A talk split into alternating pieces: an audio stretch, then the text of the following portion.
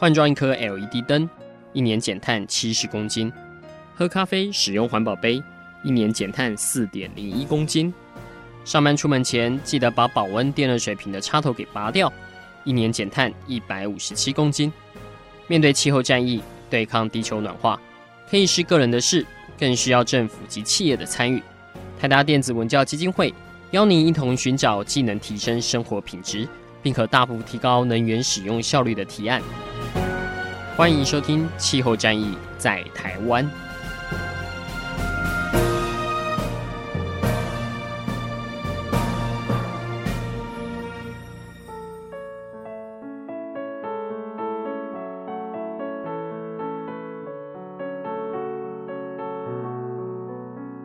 欢迎收听《气候战役在台湾》，我是主持人台达电子文教基金会执行长张扬前阿甘。在这一系列节目，持续为大家关注在气候变迁对于海洋所造成的冲击。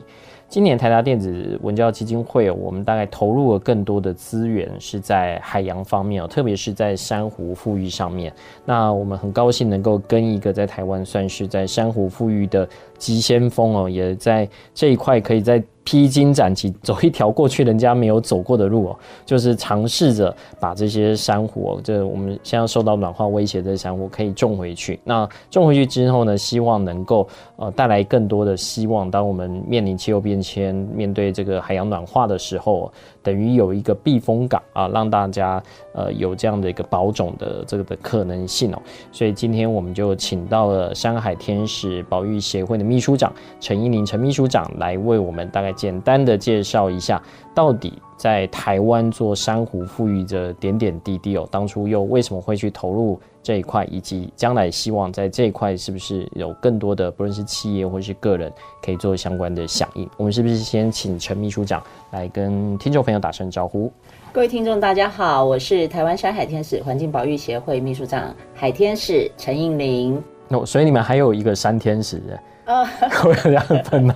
我们有另外一个伙伴，他比较多在活动在山林里面的行动，这样子。OK。所以当初其实我们一开始投入啊，哈，就是想要做海洋保育，然后想要做珊瑚富裕。可是大家都觉得说，哎，你只关心海，可是海里面的一些破坏都是山里面陆地上跑来的，所以你要关心一下山啊。所以我们就把名字就取为哎，山海天使。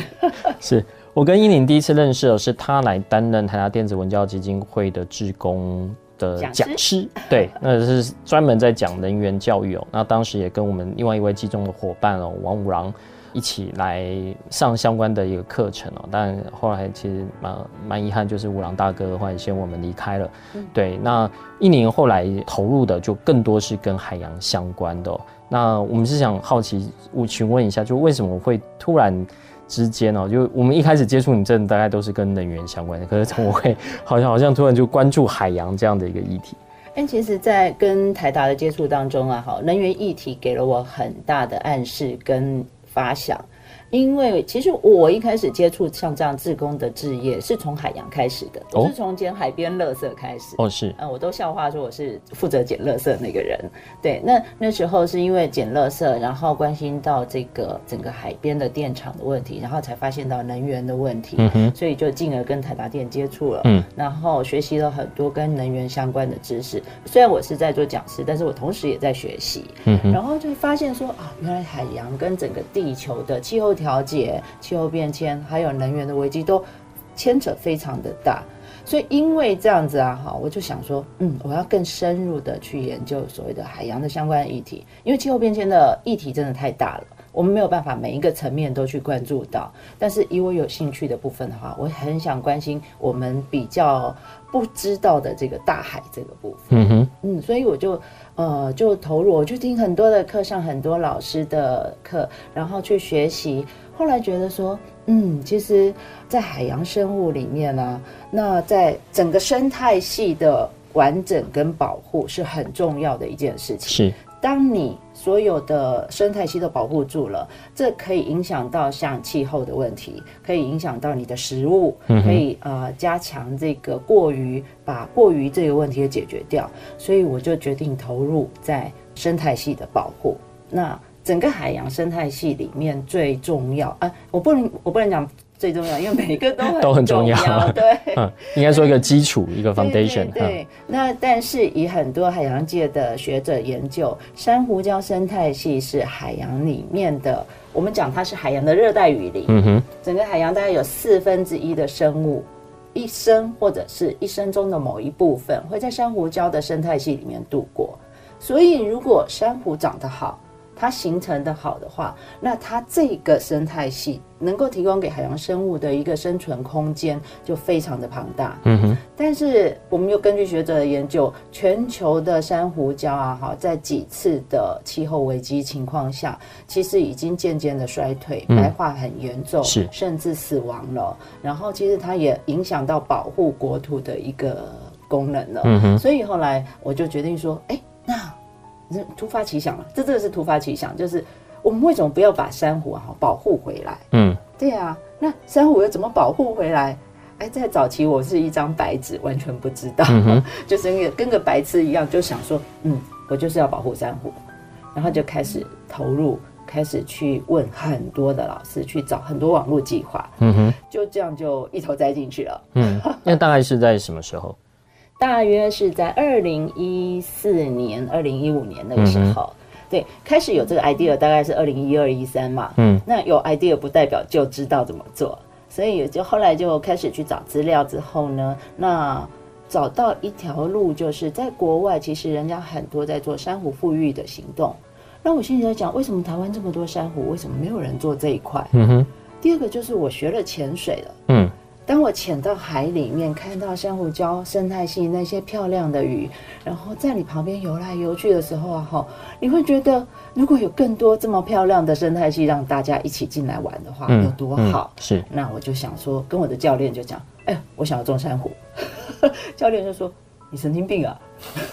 两个人就在那边打屁绕来绕去的。后来想一想，觉得哎还不错啊，我就写了一个计划。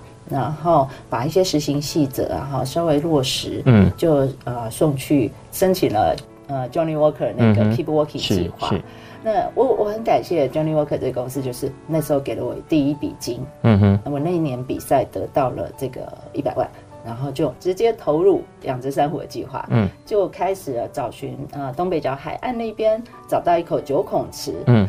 呃，这一点又是一个故事，就是当我想要做这件事的时候，忽然发现全世界都在帮忙。嗯哼，对，除了说我的教练说啊，你要做傻事，好吧，我就跟你做傻子以外，嗯，那又拿到了这笔奖金，奖金拿到了，其实当时不知道要在哪里种。嗯哼，忽然又有老师帮我找到，就说，哎，我跟你讲哦，那个有一个九孔池。阿贝啊，太老了，他不想做了，嗯、你要不要租？嗯，我说哦，好好好好好，我要，然后就去跟阿贝亚谈，嗯、就这样租下来了。嗯、就在差不多二零一五年，事情忽然都到位了，是，然后我们就开始了，嗯，就跟傻瓜一样就开始了。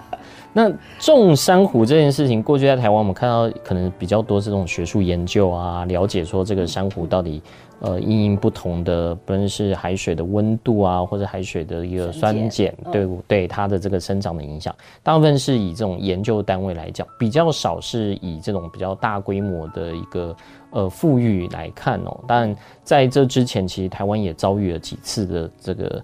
大规模的白化现象啊，可能是从东沙岛九八年的时候开始，然后后来本岛陆陆续续有一些区域的一个状况，一直到去年，其实是我觉得二零二零年其实是非常严重的一个状况，也让大家对于珊瑚保育这个其实是更加的重视。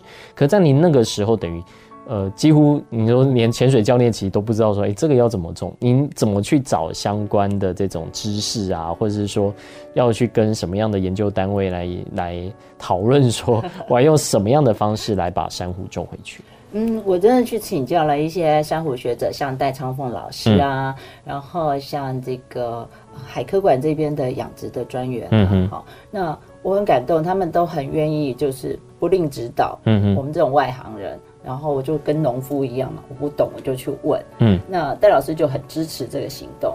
那海科馆那边呢，他就会提供我一些在水族箱里面养殖的技术。嗯哼，因为在台湾，就像呃主持人刚刚讲的，呃，我们并没有在野外大规模养殖的经验。嗯，除了部分老师是学术研究之外，但是他们的学术研究其实绝大部分是在南部，台湾南部。嗯嗯，那以南部的状况来讲的话，其实它本身珊瑚就会长大。嗯，那只要不破坏它，只要环境许可，它会长得很快。嗯，那在北部的部分啊，哈，其实它面临的问题更多，像比如说风浪、温度、嗯、人为，嗯，还有污染。哦、嗯，这几个很重大原因导致北部的珊瑚本来应该很多的会越来越少。嗯，那可是我预计的场域又在北部啊，嗯、所以我就跟海科馆那边哈、啊、就说，哎，我们来研究看看，我在野外种，你在水族箱种，嗯、那会怎么样？嗯，所以事实上九孔池那边哈、啊、也有曾经跟海科馆那边拿过一点这个他们水族箱的苗出来。嗯哼，嗯，但是哎后来就是饲料机跟放山鸡的差别。所谓苗是什么？是指说呃因为。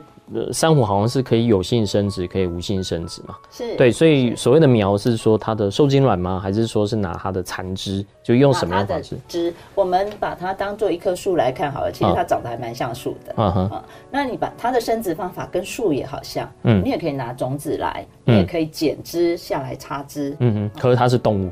对，可是它是动物，嗯，这是很妙的一点。可是因为它它这个珊瑚虫，你比如说一根手指头的珊瑚。枝上面，它本身就住了好几千只的珊瑚虫。嗯哼，那珊瑚虫它的无性生殖，它就会一生二，二生四，这样一直长大，嗯，就自己长出来了。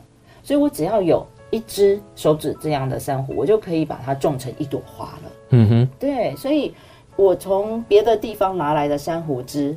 我就把它放到九孔池里面，嗯，然后把它固定起来。只要它没有被一直磨损啊，或者是被鱼吃掉啊什么的，嗯，它只要在固定的石头上，它就会一直长，一直长。啊，大概会长多久？它生长速度大概多快？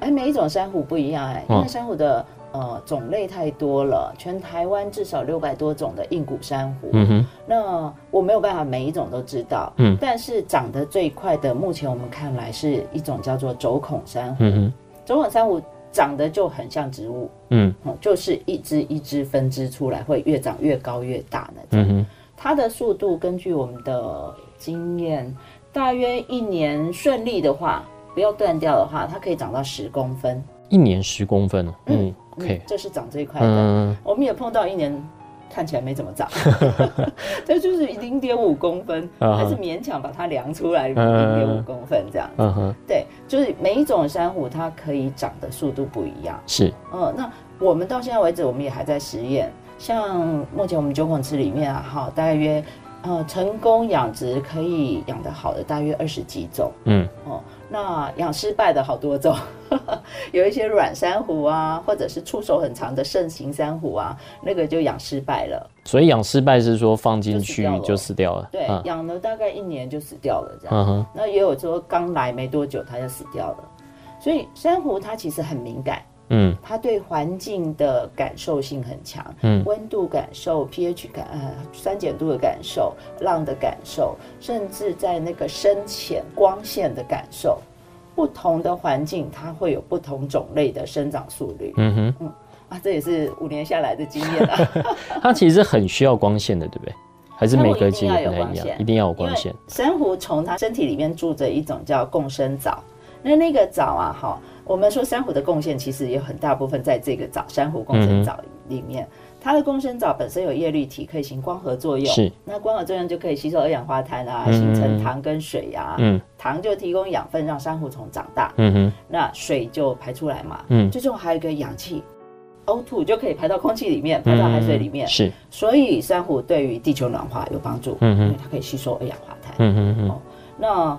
如果说一个珊瑚虫体内它的共生藻，共生藻没有的话，哈，这个珊瑚虫就白化，嗯，好，因为它身体里面就没有那个叶绿素、叶叶红素，然后就白化了，嗯，然后在白化太久，因为它没有那个叶绿素制造养分给它，它没有养分来，它就奄奄一息啊，嗯，太久了，没东西吃了就死掉了，嗯哼，好，这就是呃珊瑚的共生啊，好，对于整个海洋环境的影响非常重要，是，对。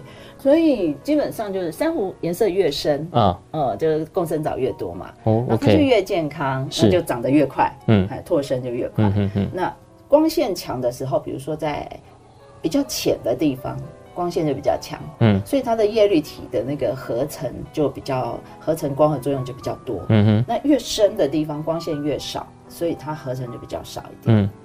一般的珊瑚大约在水深大约三十公尺内，珊瑚种类最多。三十公尺是最多，就最适合它的这种生长环境。对对对，全世界都差不多是三十公尺内、嗯、是珊瑚最多的地方。好、哦，那各位所谓说啊，那很深的地方有那个珊瑚啊，嗯、那个是另外一种品种的珊瑚，嗯、叫硬骨珊瑚。嗯哼，那种不需要光线。嗯，呃，那种它的骨骼就很致密，而且它一年长大就最多零点五公分吧，所以长得很致密，可以作为珠宝。嗯哼，珠宝珊瑚就是不一样的品种。嗯哼，呃，我有一次去到这个珊瑚池哦，有闻过那个珊瑚的味道，那个味道其实有点像是甘蔗的味道，我不知道这怎么形容。这是它其实就是行呃这个光合作用，然后产生糖去让它生长的吧。哎、欸，这个好问题耶，导师导师不能这样子说啊，嗯，因为我们也没有问过学者说这个味道是怎么样。对啊，这个味道好特别。做过味道这件事情，嗯嗯，但是我们是。根据小朋友的经验，嗯，因为我们在带营队，嗯，就是带小朋友种珊瑚的时候，然后小朋友他们因为个儿小，然后他们就会拿到眼前来闻闻、吸吸、摸摸，这样，就开始说：“老师，你知道珊瑚不是海味，是甘蔗味。”我们是这样子知道的。后来我们就发现，哎，很多种，尤其是像轴孔啊、鹿角啊这些，呃，在我们切割它的时候，把把它拿离开水面之后，它会分泌一个黏液，嗯哼，那个黏液是它的保护膜。在海里面，它其实也会分泌。嗯哼，那那个保护膜啊，哈，可以把那个沉积到上面的泥沙把它粘住。那海水一来就把它冲走。嗯，这样子就可以避免它被堵塞住了嘛。那或者是比如说有些鱼想要来吃它的话，分泌个黏液，让鱼觉得嗯滑滑的不好吃，嗯，就让它走掉，也可能是对。那这个黏液在水里面，我们人类闻不到味道，是，嗯、是因为种拿起来种珊瑚，嗯、才被小朋友这样告诉我们发现了，这很有趣，倒是未来嗯可以提供学者做一个研究。除了味道以外，另外有学者好像在研究珊瑚会发出声音呐、啊，这个我想对一般人可能比较很难想象，是不是有有学界有有这样的一个呃研究在这进行？我现在收到的讯息其实是，呃，不是珊瑚主动发出声音，嗯嗯，因为到目前为止，他们也没有说它的发声器官是哪一个部位，嗯、但是在珊瑚礁会有一些特别的鱼种或特别的结构体产生，嗯、然后会造成珊瑚礁这边的声音体。是有独特的声音体的，嗯、比如说珊瑚礁它会形成孔隙，嗯、然后水通过那个孔隙，你想象一下你们家水龙头发出来的声音，嗯、水冲水锤声这样，对，所以水龙头的声音跟马桶的声音就不一样，嗯、是，对，嗯、所以在珊瑚礁跟沙地跟海藻林，它所能海浪冲过去的声音一定是不一样的，嗯哼，这是一种，第二种是里面住的生物，它可能很多的枪虾住在里头，嗯。或者是鱼会发生的，有些鱼会发声，嗯、这是有研究的。嗯、好，那有些珊瑚礁的鱼啊，哈，在里面会发出声音求偶，嗯、或者是虾子互相打架，嗯、螃蟹打架，嗯哼，哎、欸，这些都有声音，所以它会形成这个珊瑚礁生态系里面一个独特的嗯声音群。嗯，那根据学者的研究。这个声音群呢，哈，会吸引更多喜欢这个环境的生物过来。嗯哼，嗯，因为我也会听嘛，这个地方啊，好吵哦，马路边我也不想去住，我喜欢住山林边，风声这样子。哎，它里面的鱼也是一样啊，它喜欢跟很多的鱼住在一起。是，还是说，哎，鲨鱼就听到哦，这里有好多鱼，我来吃一吃。哈，对，所以我我觉得这是有根据的，而且。嗯，很玄，虽然有点玄，但是很妙，嗯、我觉得很棒哎。嗯，所以呃，我最近也会找这个这些学者啊，嗯、也会讨论一下这个问题，嗯哼，看是不是放个声音可以让珊瑚更多可以来这样子。嗯、好，这个在水里面怎么放声音又是另外一个故事了。是。然后我还在一个纪录片有看过那个 Chasing the Coral 那个追逐珊瑚，对，那个他们说在大堡礁好像在有一年这个。大规模白化的时候，珊瑚它把自己的颜色变了，变成具有这种荧光色，对，所以就好好好有趣。就是你看珊瑚它，它呃，当然在对它来说，哎，它是一个保护哦，是保护嘛？对对对，对因为呃，它本来跟它共生的，我刚刚讲那个叶绿体啊，是。叶绿素啊，哈，跑掉了，它把它释放出去了，嗯、那它本身呢，哈，就会因为它是有点半透明，就想像那个舒跑的颜色，嗯，糊糊的透明的肉色一样。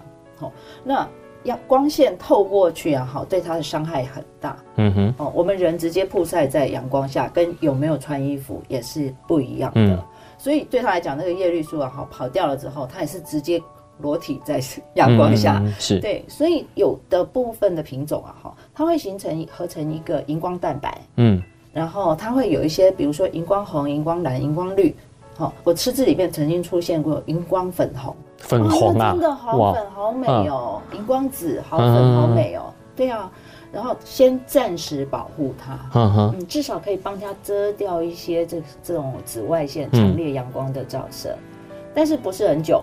那个没办法很久，嗯，因为他本身体力已经很虚弱了，嗯，营养已经不足了，嗯，那这时候还要叫他强力制造这个荧光，那等于是个求救讯号，对，嗯、对，所以其实对于学者来讲，学者研究出来就是这是一个求救，嗯哼，告诉你我这一区很危险，嗯哼，嗯，是，所以珊瑚这个跟我们之前大家看到书本上啊，就会看到哦。那个珊瑚礁大规模白化这些，其实，在珊瑚池里面有很多很有趣可以发生哦。你会，原来它是有味道的，原来有学者在研究说，在这个珊瑚礁会有声音，然后另外它自己的颜色还会去做相关的一个改变。对，嗯、因为我们是透过一个算是相对安全的野外场域，嗯，就是在九孔池里面，嗯，然后把珊瑚种在里头，嗯，所以这个安全的研究场域啊，哈，事实上提供了给我们一些还蛮不错的研究跟。观察的一些资料，嗯哼，比如说我们我们其实一开始不太会种，嗯，然后就随便就找了当地的石头，然后就把铁网架在上面，嗯，那就把珊瑚绑在铁网上，嗯嗯，就会跟 barbecue 一样，嗯嗯，很很棒嘛，对不对？好，然后台风来就翻锅，嗯嗯，所以这给我们第一个经验就是风浪对海里的生物影响很大，是。对。但是呢，台风翻锅之后啊，好，后来我们也发现说，哎，翻锅不是坏事。哦，怎么说？嗯，因为珊瑚断枝了，珊瑚被扫到别的地方去。哦，这它得扩散它的这个生活范围。对，这反而是一个它另外一个开疆辟土的生机。所以在北部、在南部来讲，各种的大型风浪或者是台风，反而帮海里面的环境制造一个不同的更新。嗯哼，它不是坏事。所以我们我们人类怕台风，但是海洋生物，对了，当然会死伤一些，但是。极度的破坏之后，会有极度的建设。是是，对啊，这是第一个学习。那第二个学习就是我们学会去量珊瑚的体积，嗯哼，哦，量珊瑚长大的速率，应该要怎么量？一开始就是靠经验嘛，啊，看到就变大长大了，这很不科学啊。嗯，这怎么办？后来我们有加入别的伙伴，是学海海洋生物的。他就利用尺规，利用电脑的辅助来计算一些标兵，就是我们抓几颗样本出来，然后计算他们就是成长速度来做比较。那甚至发展不同的养殖模式。嗯，我去跟水族业者买一些基石，然后去跟呃某一些像玻璃回收业者或者是一些水泥业者一起合作制造一些基石。嗯哼，然后是让它可以比较好附着嘛。对，那在我们自己施作上面也比较好施作。OK，因为太大的石块在水底，我是拿不起来的。嗯，那我要在水底施作，你势必一定要有潜水的技巧。可是，一般人并没有潜水技巧。嗯，我又希望一般人能够加入这个珊瑚复育的行列。嗯哼，所以我就会特别去定制一个基座。然后让它在陆地上利用少量的海水就可以粘着了之后，我们再把基座放到池子里面去让它成长。嗯，好，这是。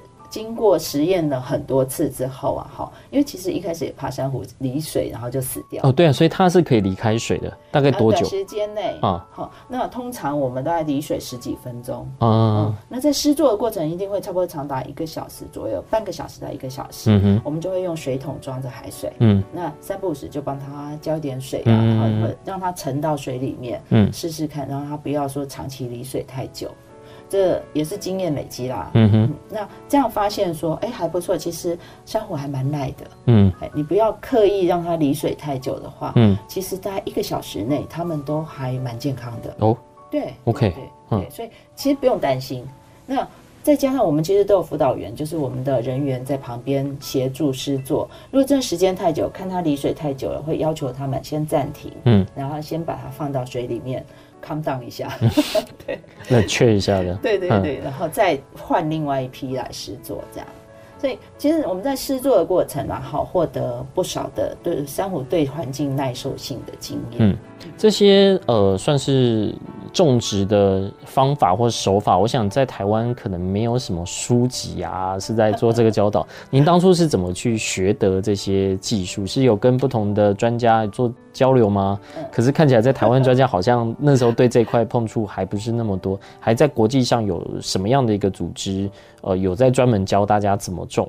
好，呃，珊瑚富裕这个这个行动，其实在国外已经行之有年，有十几年了。那我就我所知，像 NOAA，呃，美国国家大气总署，大气总署，嗯，他们就有提供一些经费，在世界各地珊瑚热点的地方，嗯，来支持 NGO 团体去做这个珊瑚的富裕。嗯哼，那在佛罗里达那边，美国自己本身就有那个。嗯，Ocean Conservation 这些机构在做了，嗯、其实好多个，全世界有好几个。那从头开始讲好了，我一开始就是偷学，怎么偷学？对，网 络网络网络上面啊，所以很多人会拍他怎么富裕，然后放在 YouTube 上这样。对对对，因为以 NGO 团体来讲，他希望。越多人知道越好，是是，所以我们就上去看哦，原来有的是用绳子吊的，嗯，有的是用架子，很像吊衣架这样。对对对，我有看过这个相片，就是那个应该是波多黎各吧，就是一串一串这样挂的，一串一串，对。对。但那个在台湾应该不能用，台湾有台风。对，嗯，对。其实我们本来很想试试看，后来发现说我们的风浪，人家是在西湖里面，嗯，那我们是在那种 open water 里面，我们是不适合用这种，是，对。但是还有的人用那个一个铁网架出去，然后上面摆一颗一颗一颗，这个。影片人也常看到，那这是台湾学者比较常用的方式。像台湾北部有海洋大学，嗯，南部有海生馆，好，然后像成大那边有在做一些实验，嗯哼，好，那他们的实验的话，就也也都是去购买这种小基座，嗯，来把它种出来。那我们自己是希望说能够利用在地的食材，所以我们也用了那个大石块，在地石。九孔池常用的那种大石，我吓我一跳，我以为是吃的食材，是在地的石头的石。的石。OK。对，因为那个养九孔，他们都要那种大石块，一块都快要二十公斤。是。对，那我们就也利用它，哈，想说种在它上面。嗯哼。对，所以发展了好几个方式。嗯。那目前目前我们在实验，就是说，哎，如果这个基座里面有加入一些珊瑚需要的养分的话，嗯，会不会长得更快更？它需要什么样的养分？因为珊瑚有骨骼，嗯，就像我们人有骨骼，要多吃钙质才会长高高、长壮壮。珊瑚也是，嗯，珊瑚也需要吸取海水，海水里面的钙离子啊。嗯，那如果说海水里面钙离子变少的话，那其实对珊瑚的成长或者是甲壳类的成长是没有帮助的。是，对，所以我们就尽量在基质里面哈找到比较富含钙质的成分，比如说我们呃像水族业者他们会去特别烧制那种含钙质多的陶土，用骨粉去烧制。骨里面就有碳酸钙，是是。呀。然后我们现在的那个石块块啊，我们跟成大那边的老师合作，用那个牡蛎粉，嗯哼，把它加进去，嗯，牡蛎磨成粉，牡蛎壳，哎，牡蛎壳，牡蛎壳，对，因为我们南部那个大型鸟殖业，牡蛎壳是很大的一个废物，对对对对。但是其实你你不要小看这些壳壳，这些壳壳现在已经百分之八十八都已经在回收使用。哦，主要用在哪里啊？呃，它魔力粉有很多，像比如说钙粉可以改善土质，嗯，酸碱度是是，然后它可以拿去做那个我们吃的钙，吃的钙哦，你会看到我们吃的那个养维他命、维他命啊、钙呀、钙片。那种，对，对，有的珍珠钙其实就是那种牡蛎壳那种是。磨出来的，然后它也会加到水泥块里面去做基质，嗯哼，那就是我们也是在想说，哎，那人家盖房子都可以用，为什么我不可以用？所以有时候是借鉴别的行业，人家做的一些事情，然后把它拿来运用。嗯哼。然后我们也用过，比如说用玻璃回收玻璃碎片去碾压造型而成的基座，嗯，很特别。嗯嗯，这也可以解决一些海废的回收问题嘛。嗯。那不过那个基座来讲，本身就没有办法提供盖子。嗯。因为玻璃要提供的是矽。嗯哼，啊，细细离子，嗯，哦那它的分解啊，它的解析程度怎么样？呃，对方没有提供给我，我就不太了解。嗯、那不过它的坚硬度 OK，因为玻璃本来就很硬，嗯哼，好，那只是说要当我要连接上去的时候，要利用一些特殊的胶水把它连接上去，嗯，那玻璃那那方面也试过，然后后来还用一个东西叫绳子，嗯，棉绳，嗯。为什么用棉绳？是因为我们希望扩大数量。那绳子可以在水里面制造三 D 空间，你就不用每一块都平铺啊，嗯、就这样子需要很多的地面的空间，你还可以架高，还可以几层楼，嗯、所以我们用绳子，绳子啊哈有有一个好处就是它长得很快。哦，在绳子上珊瑚长得特别快。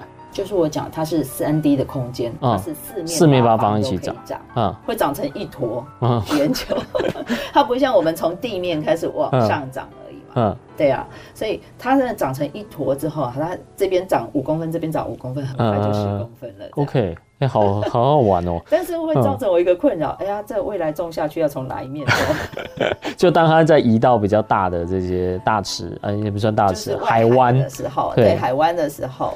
所以后来绳子上的我们都必须要把它破，还是要裁切哈？对，裁切一半，再才能再出去。嗯哼，对啊。这个您有到国外去考察过？说，因为既然其他地方已经有大概十几年的一个经验在种植，台湾才刚开始，你有看过他们呃实地上在做的这种方式，还有它的这种场域的条件吗？哎，有哎，嗯啊，因为经费不多啦，所以没办法跑太远，跑到美国去。嗯，我们就在最离我们最近的琉球。嗯嗯。那日本人啊，哈，很棒，就是他们对这方面研究很严谨。嗯，那琉琉球会有珊瑚礁吗？哦，他们一整个都是石灰岩地形，整个岛都是石灰岩，那底下都是古代的珊瑚礁。OK，哦，累积起来的。啊、而且琉球它本身就是以观光，嗯，那海洋的观光是它的很重要一部分。嗯哼，所以他们对珊瑚富裕这一块研究的很多，很透彻。嗯甚至有台湾的学者也都过去那边研究，嗯，那我就直接去人家的珊瑚农场说我们想参观，嗯，然后日文不通就请了一个翻译，嗯，对，没有办法，那就当场看他们有几种模式，一个是在陆地上就直接盖一个珊瑚农场，嗯哼，那就盖个池子把山海水引进来，在里面种珊瑚，嗯，然后这边种的珊瑚一样，它移到他们外面的海湾去种下去，嗯哼。然后我就开始，嗯，当然是偷学，好偷学人家养的技术、养的方法。他们其实也是一样，就是会去特特别定制那种小的基座，嗯，好，长得很像那种梯形砖这样子。然后先把珊瑚就一颗一颗一颗绑在上面，长大了就把它梯形砖拿去海外种。那我就很好奇啦，嗯，我们这个梯形砖啊，拿到海外，我们还要用特殊的那个塑钢土去把它粘到石头上的石头上。嗯、对，那你们是怎么做？他就说：“哦，no no no no no，不用这样子，他就拿一个锤子去就好了，嗯、拿一个钻子去就好。”我说：“啊，为什么？”他就他就指一个图片给我看，他说：“你看，我们就这样转子钻钻钻，那个地下就会有一个洞，我们就把那个砖塞进去，啊、塞一点棉花进去，让它膨胀吸得住，这样就好了。啊”我说：“怎么会这样子？”然后再深入了解，就去他们国家公园看，才发现他们那边的地质是松散的石灰岩地质。啊就是我甚至手不小心去撞到一块石头，它就松掉、脆掉了。嗯，对，所以在海里面的地质大致上也是这样。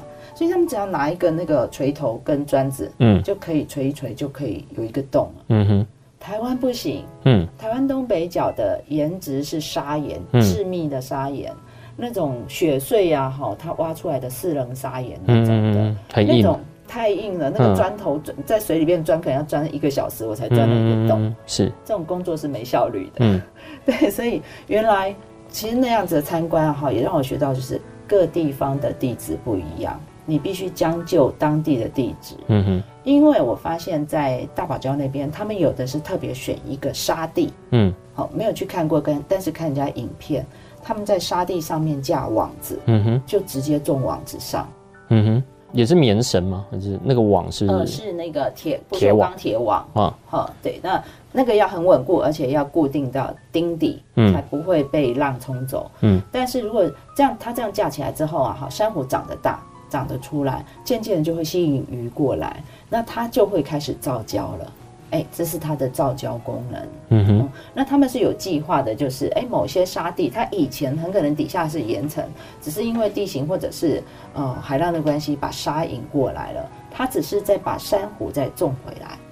好，那有些是因为观光要求，嗯，嗯，就是他希望那个沙地其实很浅啊，那他希望有观光客来，他可以看到，嗯，他们在做努力。然后他也希望观光客可以参与，嗯、所以他就在沙地上面嘛，好做这种种植珊瑚的行动。嗯，那其实国内也有学者在东沙群岛，嗯，在种，在东沙那个环礁，的那个潟湖中间潟湖来种，嗯，嗯，因为里面本来很多珊瑚啊，那就像主持人刚刚讲的，九八年的时候大白化之后，其实死了很多，那那时候学者就开始在那边富裕，做富裕行动。他们种的方法很好玩哦，用筷子就可以了。嗯，那那个土那么软，对，它底下哈，因为很多沉积物，嗯，是软的，但是会长出一些海草，嗯哼，嗯，那就表示说，哎，这边还是养分是够的，所以他们就用那个不锈钢块，上面就绑珊瑚，嗯，然后长大了固着住了之后，就拿去外海就插下去就好了，嗯哼哼，那接着就让等着让它变成环礁的一部分，嗯哼，嗯，这个效果怎么样？后来有在做追踪吗？其实，呃，后来有没有在追踪？我是没有注意的。嗯，对，因为学者很辛苦啦。嗯，他如果没有经费的时候，他也没有办法去追踪。反正就让他自己长大这样子。对对对。可是学者有努力过了，表示这个方法是可行的。嗯哼。我本来也想用这样子。可在东北角这这比较难。真的没有办法。所以后来像我们呃一开始的这个珊瑚池，我们把它养大之后，大概是一到三年嘛，就是差不多大的时候，我们现在已经移了大概几株到这个。大的这个外海，那不算外海啦，就是在湾湾内。对对对对，就我们在二零二零年，就是号召了一些潜水员，然后把池子里面有一些太大，真的太大了，嗯，就把它移出去。一开始我们就实验了一百二十六株的，嗯哼哼，对。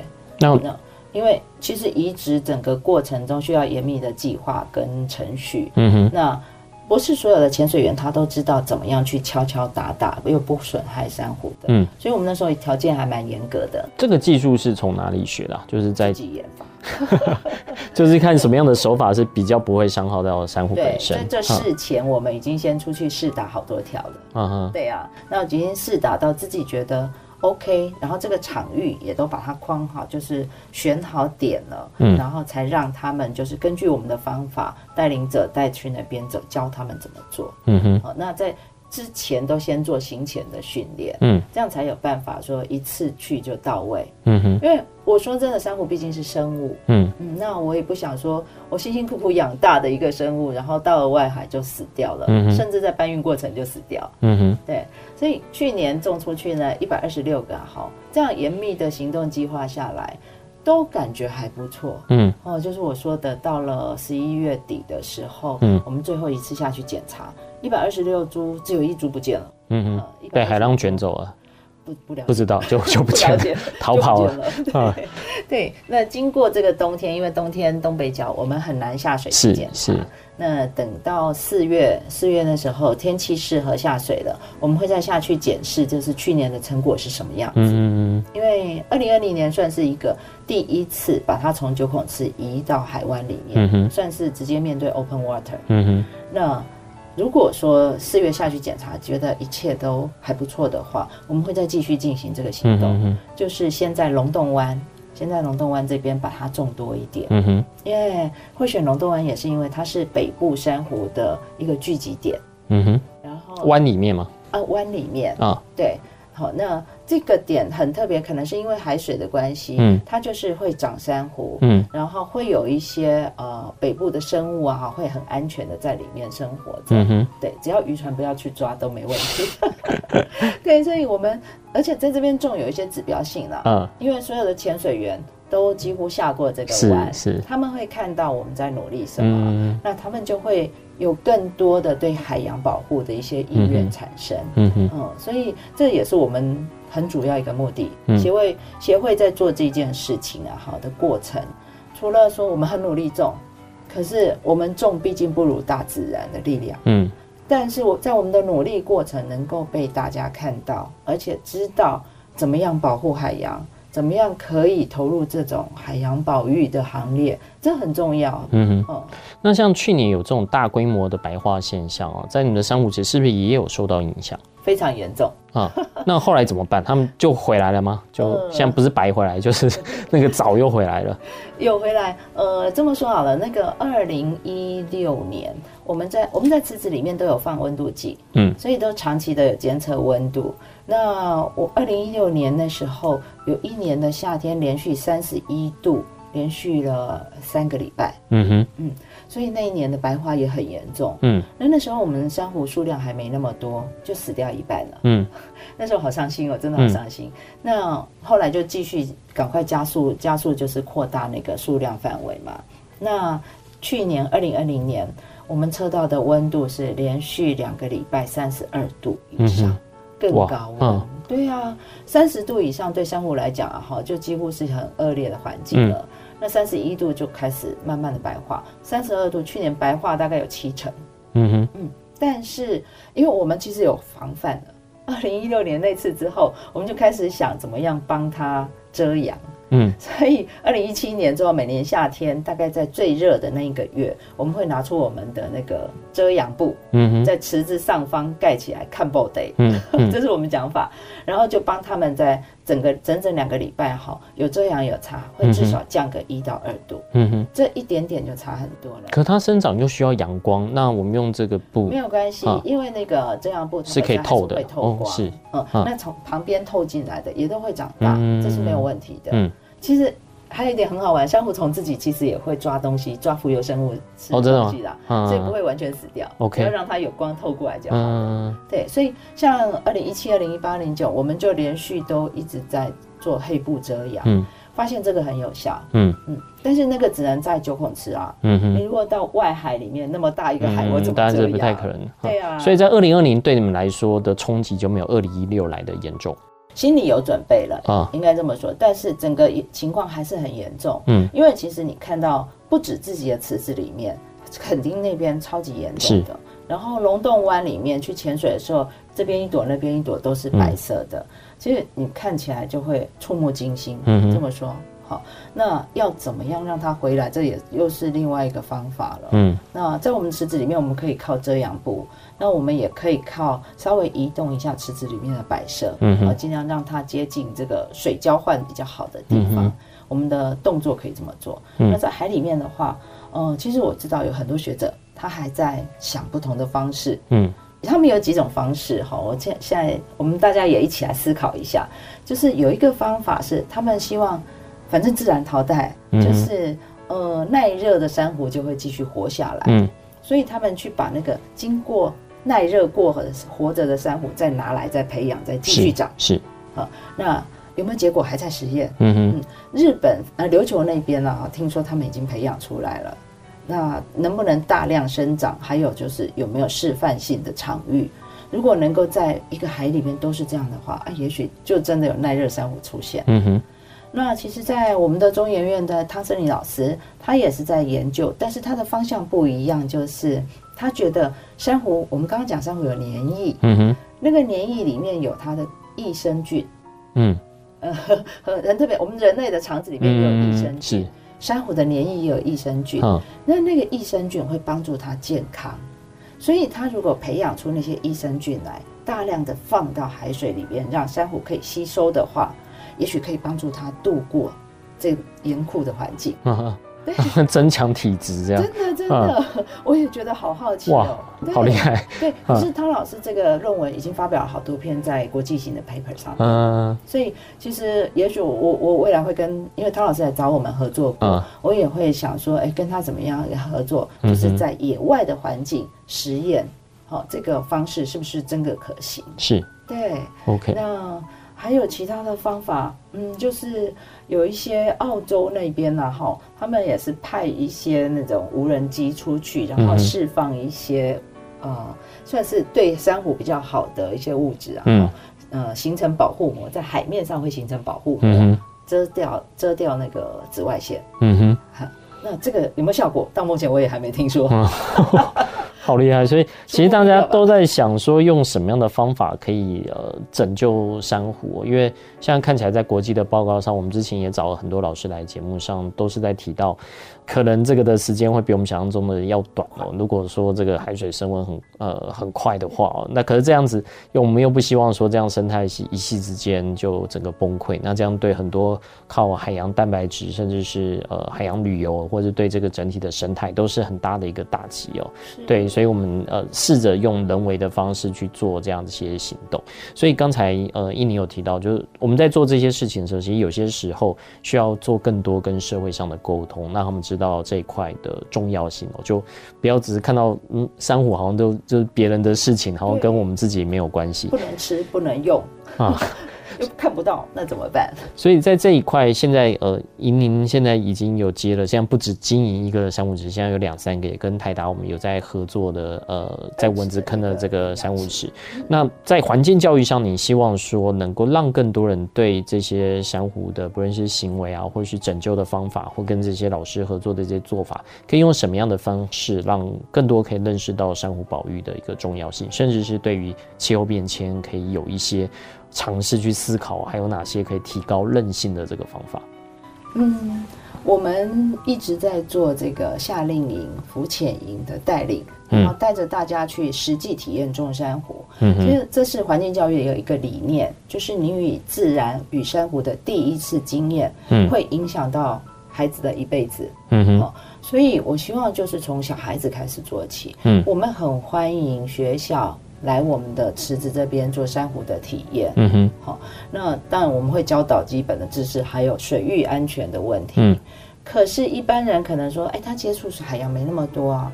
那其实他有一些方式，比如说，呃，像台达店这样子，好，他整个就是以认领的方式去投入我们这些工作，海洋富裕的工作。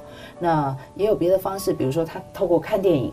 看电视，嗯，多获取一些这些知识之后啊，哈，他晓得他的哪些行为有可能会影响到整个海域的呃安全跟环境，嗯哼，好，那我们从最基本大家都一直在要求的这个垃圾减量嘛，好，其实就是一个一个很棒的行动，嗯，因为你。啊、呃，好，阿甘，以后你们到池子去，你就会发现池子的垃圾非常的多，什么都有，什么都不奇怪。是是，对啊。嗯、所以如果垃圾越少的话，对我们的富裕工作影响就越少。嗯嗯。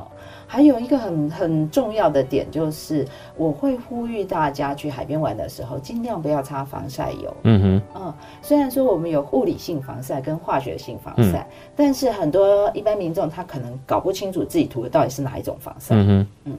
但我会呼吁大家，比如说，你如果真的很怕晒的时候，你可以穿长袖的泳衣，就物理性的，嗯、是好、哦、用外遮的方式，这样就不会让自己晒伤。嗯哼，哦，那去海边玩的时候，当然我我会建议穿得更防护一点，穿的厚厚的防寒衣。嗯，对啊，那不要涂防晒油，对珊瑚的。呃，对对，珊瑚的帮助很大。嗯哼，因为我们每一年油气的人口越来越多，接近海洋越来越多。如果所有的防晒油都溶在水里面，已经有研究了，就是它会只要一点点的防晒油啊，好，一 ppm 还是两 ppm，嗯，就会影响到一。整个区域的珊瑚的生命力，嗯哼，对。对啊，这也是看到有些国家其实就是有明文的要求啊，你到那边是不可以涂防晒乳的。啊，我为了这样子，我还特地去帛琉潜水。哦，真的，他们有要求 不能涂防晒油下去，然后人家在呃进去之前，因为帛琉整个就是靠水海洋观光嘛，所以我们进去的护照上面。他会盖一个宣言，嗯，每个人都要在宣言上面签名，嗯，就是我发誓，我进来这里不会做任何危害大海的行动，嗯，就是尽我的力量去保护整个海洋的环境，嗯哼，对，我为了那个宣言就跑去盖。好，今天非常谢谢印尼来到节目当中哦，分享了这么多种珊瑚很难得的经验。我想在台湾大多数的人，两千三百万人。有这样的经验，可能不到一起来，一起来，对，不到一千人吧。对，但是如果有更多人去认识到这样的一个方式，我相信我们对于整个大海啊，对于海洋，甚至对于气候变迁的概念，都会完全的不一样。是，对，所以印宁接下一步呢，您觉得说，呃，可以让就除了呃有山海天使这边持续做之外，其实你会觉得呃，不论是企业啊，或是民众，甚至是政府官方，他们可以大家来共同来做哪些的事情？我想就是遍地开花吧，嗯，因为今年海洋意识、海洋保护的意识已经越来越重视了。嗯、那台湾这个海岛国家，我们其实现在据我所知，政府它投在海洋上面的预算也越来越多，是。那民众也越来越喜欢接近海边，我觉得这是一整个很棒的这个嗯对海洋的意识的抬头，嗯哼。哦，那大家尽量多去了解，然后好企企业们尽量多嗯。多支持这种海洋的行动。好，那民众多去海边玩，同时吸取正确的知识。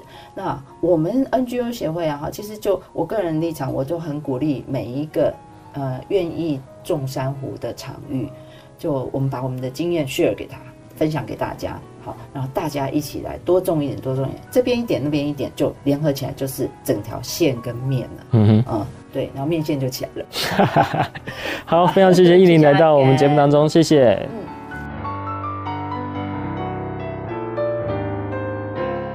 以上节目由台达电子文教基金会独家赞助播出。台达电子文教基金会邀您一起环保节能爱地球。